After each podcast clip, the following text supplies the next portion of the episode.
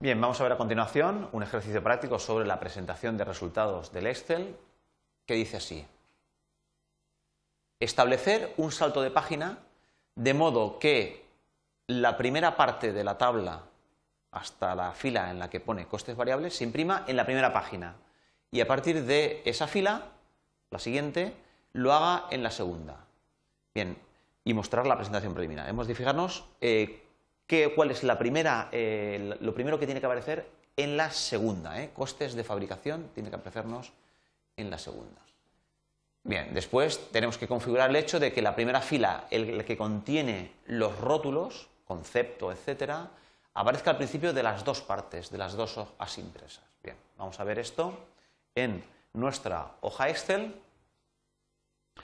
Y mm, recordamos que eh, dentro de los, diferentes eh, conceptos que tenemos aquí puestos, eh, nos dicen que hasta costes variables aparezcan en la primera página y a partir de coste de fabricación aparezcan en la segunda. esto es porque si nosotros hacemos la visión preliminar, nosotros tenemos aquí toda la hoja completa. Sin embargo, ahora no queremos que toda la hoja se nos muestre en, en, un único, en un único folio. Queremos que parte de ella se nos muestre en la primera hoja y parte de ella se nos muestre en la segunda, ¿de acuerdo? Esto nos puede interesar, puesto que tengo, yo construyo una hoja de cálculo, pero que puede venir con datos que interesan a unas personas, otros datos que interesan a otras personas. Entonces, eh, o para un determinado proceso necesito imprimir media página y para otro necesito otra media. Bien, en este caso concreto, para lo que sea, quiero que se interrumpa y se me imprima de esta parte en una página y a partir de aquí en la siguiente. Esto quiere decir que me tengo que ir a la primera celda que yo quiero que se imprima en la segunda página y en esa, situado el cursor en esa, seleccionando esa, insertamos un salto de página. Bien, vemos que automáticamente se nos fuerza entre lo que actualmente es la fila 6 y la fila 7, se nos fuerza un salto de página en vertical, de modo que si yo ahora hago la visión preliminar, solamente los datos hasta coste variable, lo que nos pedía el ejercicio, se nos muestran en la página 1 de 2 en este caso, y la siguiente página, la página 2 de 2, nos muestra a partir de costes de fabricación. Esto es lo que nos pedía eh, el primer apartado de este ejercicio. Bien, si nos fijamos en estas dos hojas que vamos a imprimir, vemos que la primera tiene efectivamente una definición, un encabezado de lo que significan las diferentes columnas, es decir, que estos datos corresponden a datos a estos conceptos sobre las tuercas y estos datos corresponden a estos conceptos sobre los tornillos y que tenemos un total.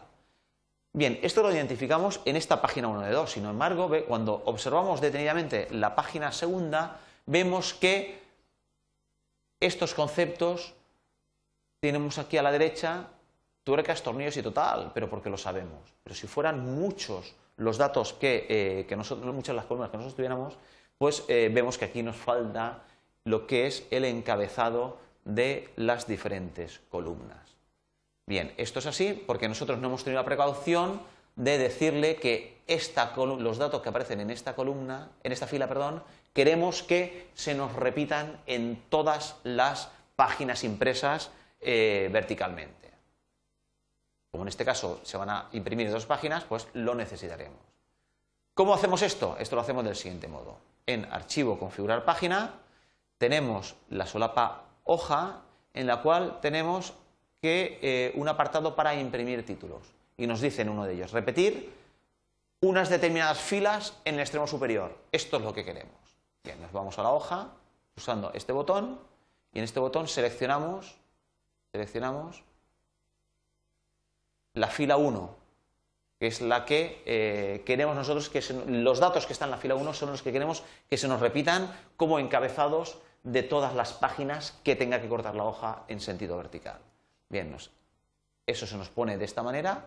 Nosotros simplemente pulsando encima del 1 del identificativo de la fila se nos pone aquí dólar 1, dólar 1, no nos debe preocupar, puesto que nosotros cuando nos volvemos a la configurar página, vemos que si aceptamos vimos la, visión preliminar, concepto y tuercas tornillos total se nos repite en todas las páginas que eh, pudiéramos hacer.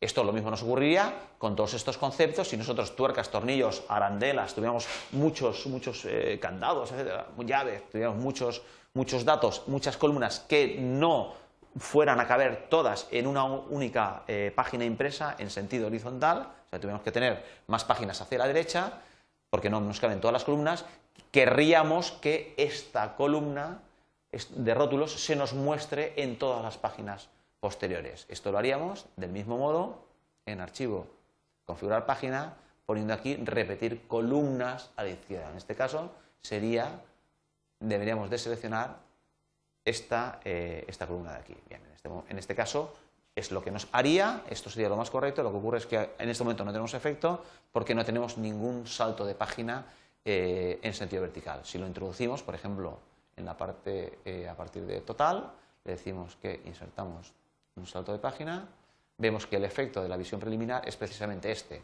Concepto tuercas tornillos en la página 1 de 4 y en la 2 de 4, pero también en la 3 tenemos concepto total y tenemos los conceptos.